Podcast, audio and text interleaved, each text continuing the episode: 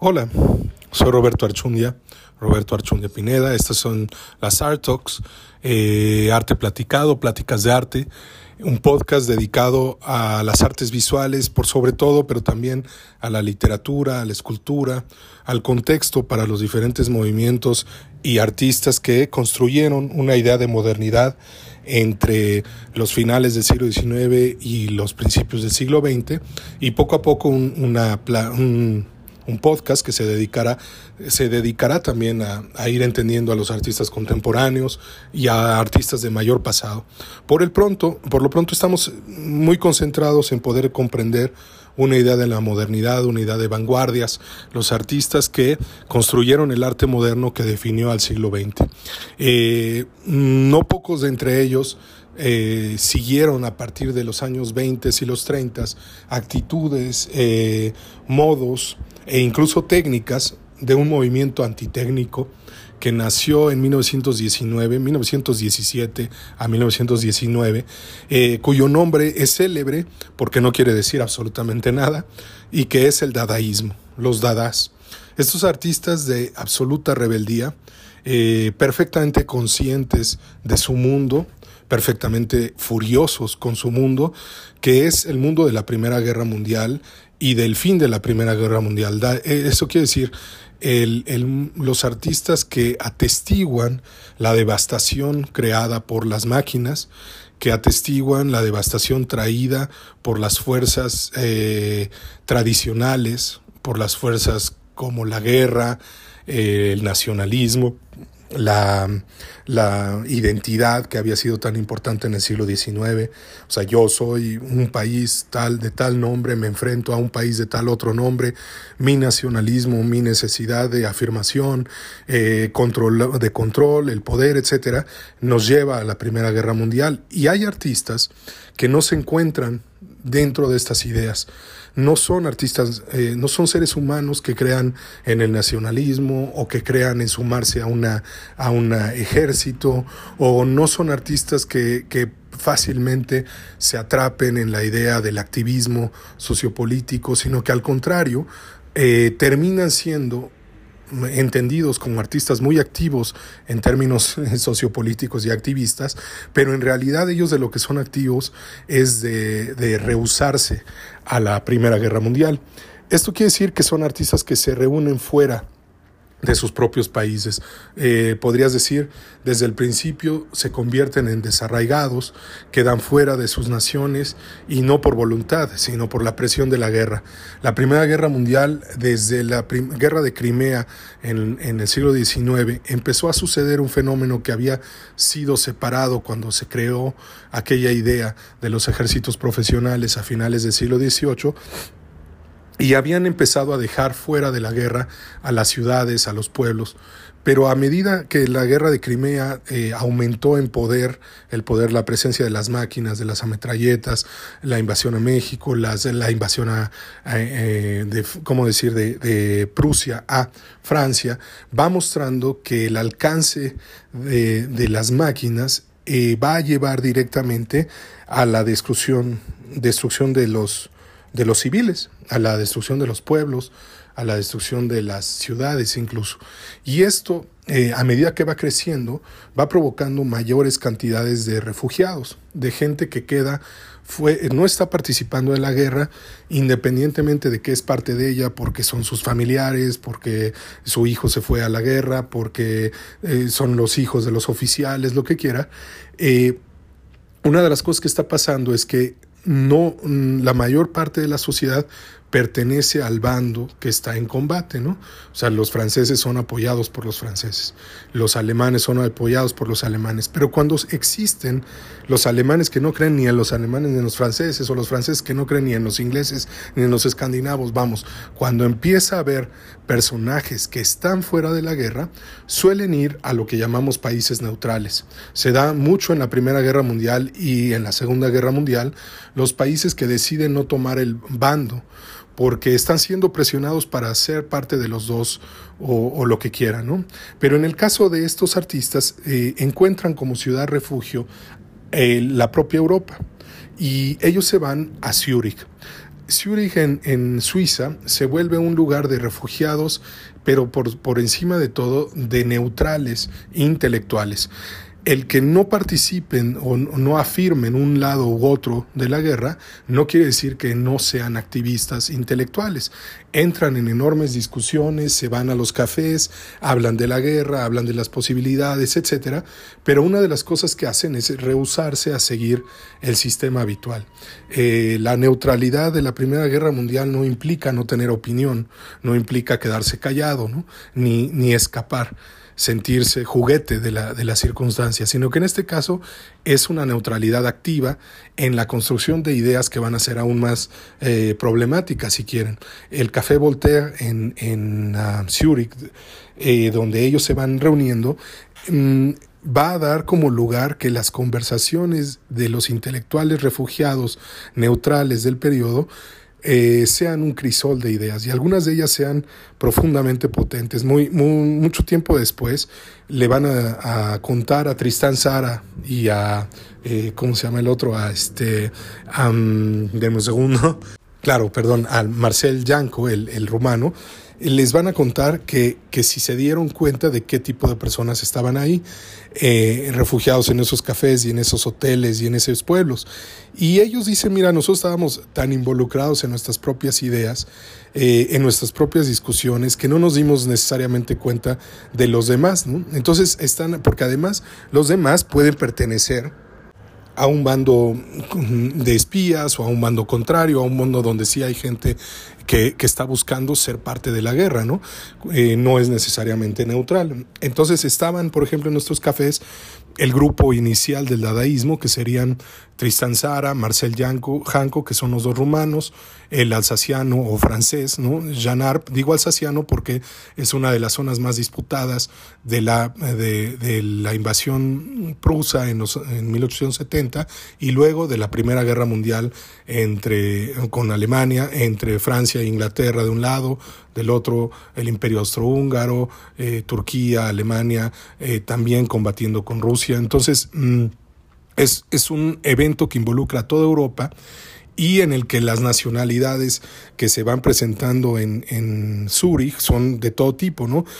Junto con ellos están también, por ejemplo, Hugo Ball y Huelsenbeck, que son los alemanes del dadaísmo, y de hecho una vez que ellos empiezan a, hacer sus manifestaciones dadaístas y aquellos gritos y aquellos happenings y etcétera, eh, también hacen publicaciones y esas publicaciones entran en contacto con el brazo eh, neoyorquino del movimiento que sería Francis Picabia. Entonces, cuando Francis Picabia empieza a publicar, eh, tiene actividades para dadaístas y empieza a publicar en Nueva York, él está en contacto con Tristan Sara, que está haciéndolo en, en Zurich. Eso parte de lo que está diciendo es que tenemos el primer movimiento eh, de la historia del arte moderno que tiene un efecto y una, una manifestación este, internacional. Está sucediendo en ambos lados del Atlántico, no está solamente sucediendo en Zúrich, también va a empezar a suceder en París cuando André Breton y Luis Aragón y también este, Supó empiecen a, a sumarse al movimiento aunque ellos más adelante van a mover, a hacer un nuevo movimiento más potente y distinto que va a ser el surrealismo. Pero no es cierto que el surrealismo eh, sea un heredero o una consecuencia del dadaísmo. Simplemente sí es cierto que los miembros del surrealismo tienen una participación en la corriente dadaísta. Definir al dadaísmo es definir eh, que desde esta neutralidad no inactiva eh, se pueda leer un movimiento de posguerra, profundamente enojados, profundamente violentos si quieren, con respecto al arte y los artistas incluso. Porque los dadaístas es un movimiento de rebeldía, es un movimiento de grito, es un movimiento que no concuerda con lo que está sucediendo. Pero sería un error considerarlos pacifistas, porque son eh, personajes que están involucrados eh, adentro de la misma corriente europea, una corriente de guerra, de violencia llevada por el nacionalismo, en donde los personajes que quedan fuera también pueden haber quedado fuera por diferentes razones. Pero lo que es un hecho es que en Zurich tienen, encuentran un lugar donde vivir esa neutralidad durante los años de guerra y además en Zurich hay un mercado del arte generado por esta presión. Eh, que es el movedor del el primer movedor de arte moderno, que conecta con los Steins, que son los primeros colectores, pero que al mismo tiempo, coleccionistas, perdón, pero que al mismo tiempo, en el caso de Kahnweiler, él eh, mueve primero que nadie la obra de Picasso, de Braque, de Matisse, de Derain y luego de, de, Fernand y hace una galería eh, que lleva el arte moderno al público, y el público termina empezándolo a comprar.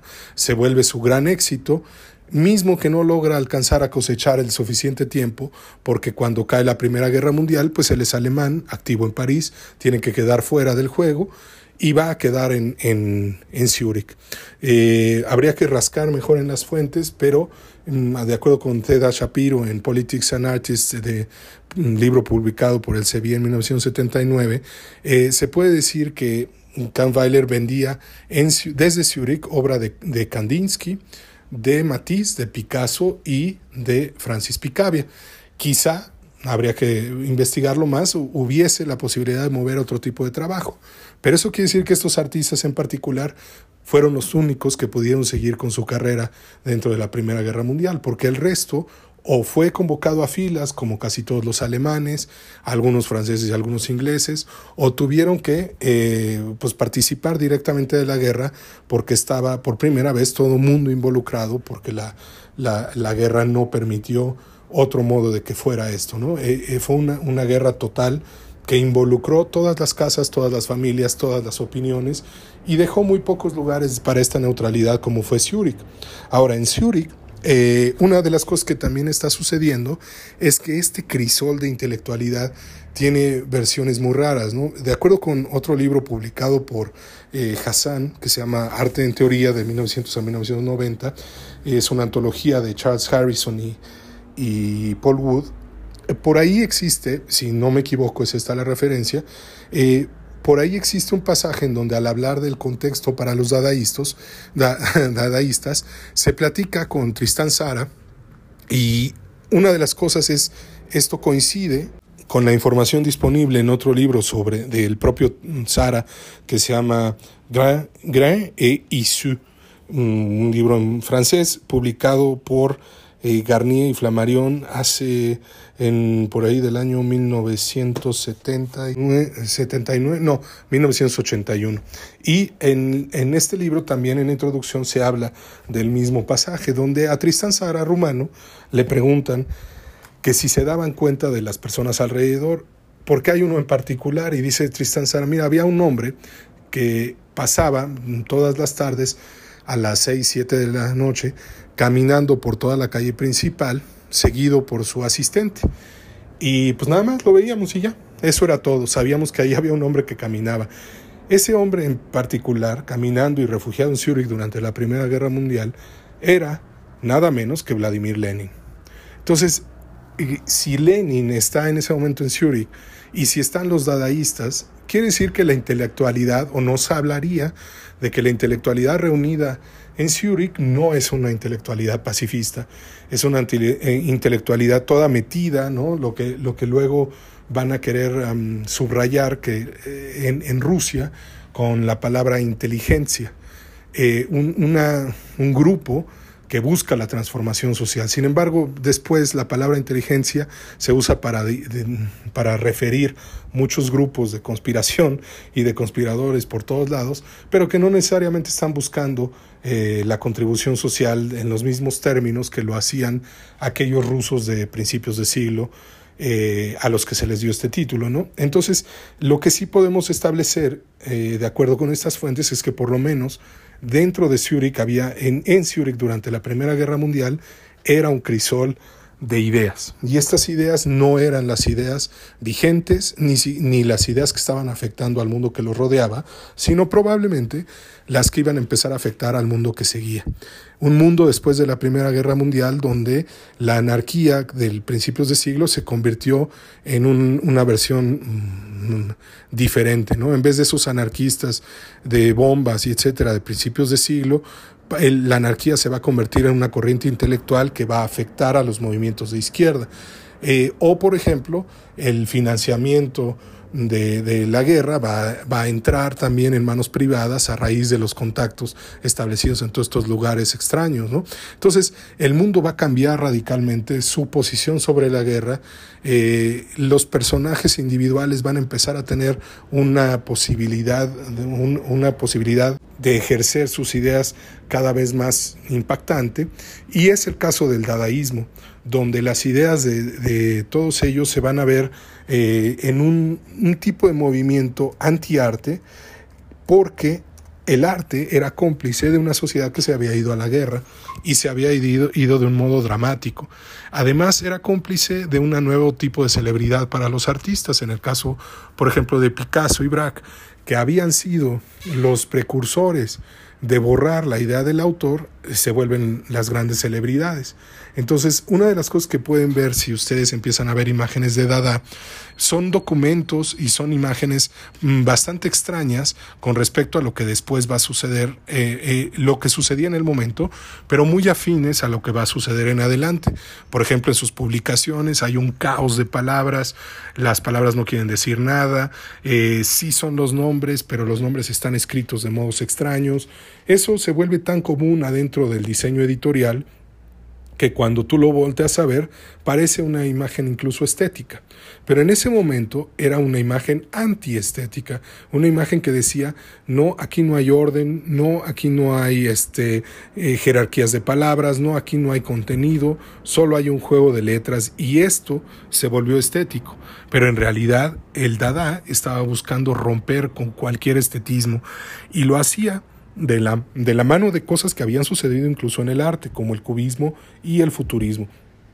Las imágenes de Francis eh, Picabia que van a, eh, al Harmony Show, al legendario Harmony Show de 1913, que visita Chicago, Filadelfia, Nueva York en, en, aquel momento para mostrar lo que es el arte moderno en Estados Unidos, eh, son, son cuadros que afectados por esos movimientos están por, por sobre todo afectados por el desnudo bajando la escalera de Marcel Duchamp. Ahora, si bien Marcel Duchamp es el, el reconocido dadaísta, en realidad él es el reconocido neodadaísta. Esto quiere decir un nuevo movimiento de los años 50 alrededor de algunas figuras que fueron dadaístas, como podrían ser Marcel Duchamp y Francis Picabia, ya establecidos en Nueva York. ¿Por qué este, este desfase? Porque el movimiento de, del que estamos hablando, el dadaísmo, tiene una vida limitada de 1919 a 1924. Eh, quizá porque uno no puede durar enojado tanto tiempo. Eh, el movimiento Dada estaba enojado con, con, la estética del periodo, estaba enojado con lo que había sucedido como consecuencia de la Primera Guerra Mundial, lo que había sucedido en la literatura y las ideas, y al tratar de reflejarlo lo hacía proponiendo la absoluta negación de lo que había sido hasta entonces. Y entonces sus herramientas fueron la abstracción, fue la máquina, fue el futurismo y el movimiento. Y hablar de una modernidad en ellos es hablar de imágenes eh, profundamente alejadas de lo que en ese momento se estaba produciendo. Hay en, en, Francis Picabia tintas sobre papel en donde lo que está trabajando son máquinas que no funcionan y lo único que podrías percibir es el plan de una máquina. Esto tiene mucho que ver con el constructivismo ruso, tiene mucho que ver con la abstracción y cosas que ahora podemos voltear a ver y entender, pero que en aquel momento eran simplemente imágenes completamente desfasadas de lo que pudiera ser una imagen, una imagen misma, una pintura. Entonces, cuando empieza a poner letras, mensajes, hace, por ejemplo, Picabia una imagen interesantísima que se llama el, el, movimiento Dada y es de 1919 y es una máquina, mm, es una tinta sobre papel que se conserva en el Museo de Arte Moderno de Nueva York, en donde es una bomba, es una bomba de tiempo. Y los Dada, como Hanko, como este Schwitters, como el propio eh, Picabia, están en un, reloj que está a punto de explotar y cambiar al arte moderno, que ha llevado hasta ese momento una secuencia más o menos lógica, donde Picabia pues pone algunos de los artistas con los que sí coinciden, ¿no? Eh, de la UNE o Picasso, etcétera, o Cézanne, que reconoce que han hecho algo para esta transformación, pero que la verdadera transformación llega y viene en el momento en que Dada hace explosión. Y hace explosión de grito, de un grito destructor, moderno, que confía solamente en las máquinas, que abraza el progreso, pero no como una fuerza positiva, sino como una fuerza de, de, de provocación, ¿no? de, de antipintura. Eh, en el, por ejemplo, en sitios como el Pompidou o el MoMA se usa la palabra eh, de profanación, ¿no? Está profanando al arte eh, más que a las tumbas, está profanando la imagen, la, la idea de lógica en la imagen, ¿no? si consideras a, a Jan Arp y a, Sofía Tauber, ¿no? O sea, bueno, Tauber, Sophie Arp, ella eh, y él hacen trabajos en Zurich donde todo es azar y abstracción. El rasgo de lo azaroso después será heredado por el surrealismo. También en Berlín, por ejemplo, está Hausmann y está Hannah Hoch. Y ellos están sobre todo trabajando con fotomentajes que hoy, pues al ver las imágenes, parecen eh, simpáticos, estéticos, divertidos, porque los has visto por todos lados y en todas las revistas. Pero en realidad en aquel momento era una destrucción absoluta de la imagen, cómo iba a estar reunido un letrero con un boleto de metro, con una imagen, con era un fotomontaje. Y estos fotomontajes y estos collages que ya tenían cierta herencia, la herencia era directamente moderna, o sea, era Picasso. No era en cambio una herencia tradicional de 600 años de arte, ¿no? O de mil años de arte, sino que en cambio eran herencias recientes. El arte se estaba solo reconociendo en lo inmediato, en el tiempo, en sí mismo. Y por ahí Max Ernst, por ejemplo, desde Colonia está desarrollando esos collages, mientras que Schwitters en Hannover la, está empezando incluso a hacer ensamblaje, que es el pegar máquinas, pedazos de metal, pedazos, imagínense, de tenedores con este, pedazos de silla, que no es muy diferente de los ensambles que el propio Picasso estaba haciendo. Vamos, hay una, hay una línea de continuidad entre el trabajo de los cubistas, de los futuristas y de los abstractos hacia los artistas del dadaísmo que se están negando a muchas de las cosas establecidas. Ahora, si hay ese hilo de continuidad, eh, pues precisamente por eso eh, el movimiento no va a ser exclusivamente un movimiento de antiartistas y de artistas, y, de, vamos, de, personas que no se educaron en el arte, sino que va a empezar a ser también un movimiento de personas educadas en el arte o mm, involucradas en el arte. Y eso va a ser un poquito el distanciamiento de la, del Dada con sus propias ideas, pues se suponía que no respetaba mm, la participación incluso de los propios artistas. Esto va a estar sucediendo por los años 50, donde algunos de los artistas que van a estar metidos en el neodadaísmo no están metidos en las artes visuales o la escultura, o algunos de los que van a hacer música no están metidos eh, en una formación musical. Vamos, el Dada va a ser este movimiento que trae las emociones a la producción. Entonces, por primera vez un trabajo puede ser plenamente enojado o plenamente humorístico, por ejemplo, pues se pueden reír. El arte nunca tuvo humor y en este caso, en el Dada, hay juego con ello.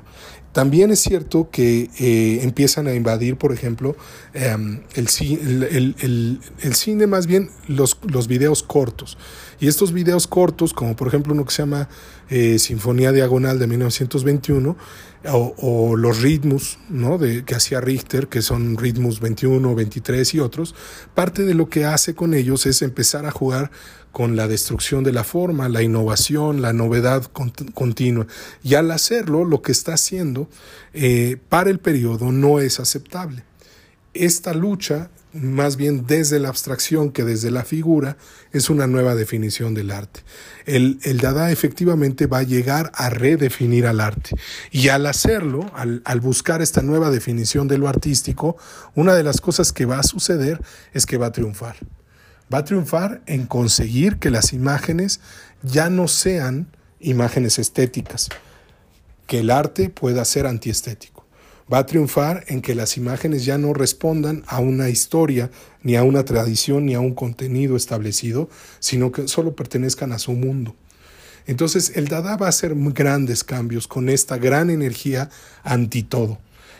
Pero está la energía anti, la energía enojada, la energía de furia anárquica, que por supuesto los artistas van a terminar agotados después de un tiempo y van a terminar más bien inmersos en el nuevo movimiento que se va a llamar el surrealismo, eh, que era un movimiento de poetas, de poetas también del periodo, que también distinguían las mismas problemáticas, pero que apostaban por un humanismo, por un humanismo distinto, que aceptara al individuo, que aceptara varias cosas.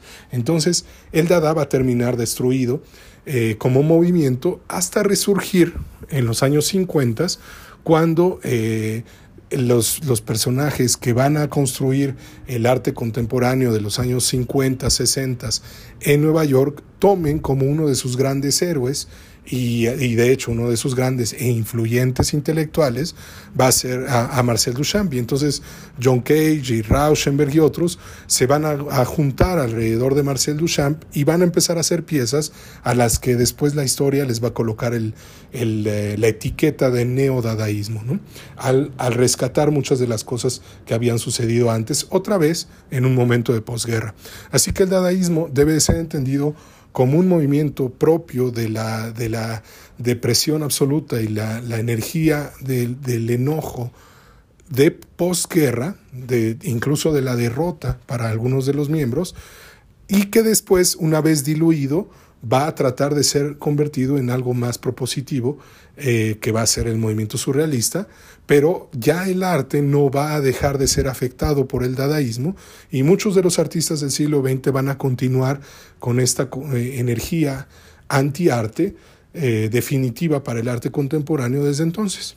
bueno, eso es platicar más allá de lo que les decía en Francis Picabia, platicar un poco del dadaísmo, y invitarlos a que vean algunas de estas eh, eh, imágenes que en su momento fueron muy extrañas, muy agresivas para el mundo del periodo y que en realidad hoy vemos como grandes imágenes de, los años 17, 17, 19 a 24. Bien, eh, sigamos platicando esta construcción de la idea de lo moderno y del arte del siglo XX. Nos vemos a la siguiente plática. Recuerden seguirnos ahí en Instagram, ArtRapRoberto, y a través de su cuenta Spotify o de Apple Podcast o de Amazon Music. Un saludo, pues soy Roberto Archundia. Estos son las Artux.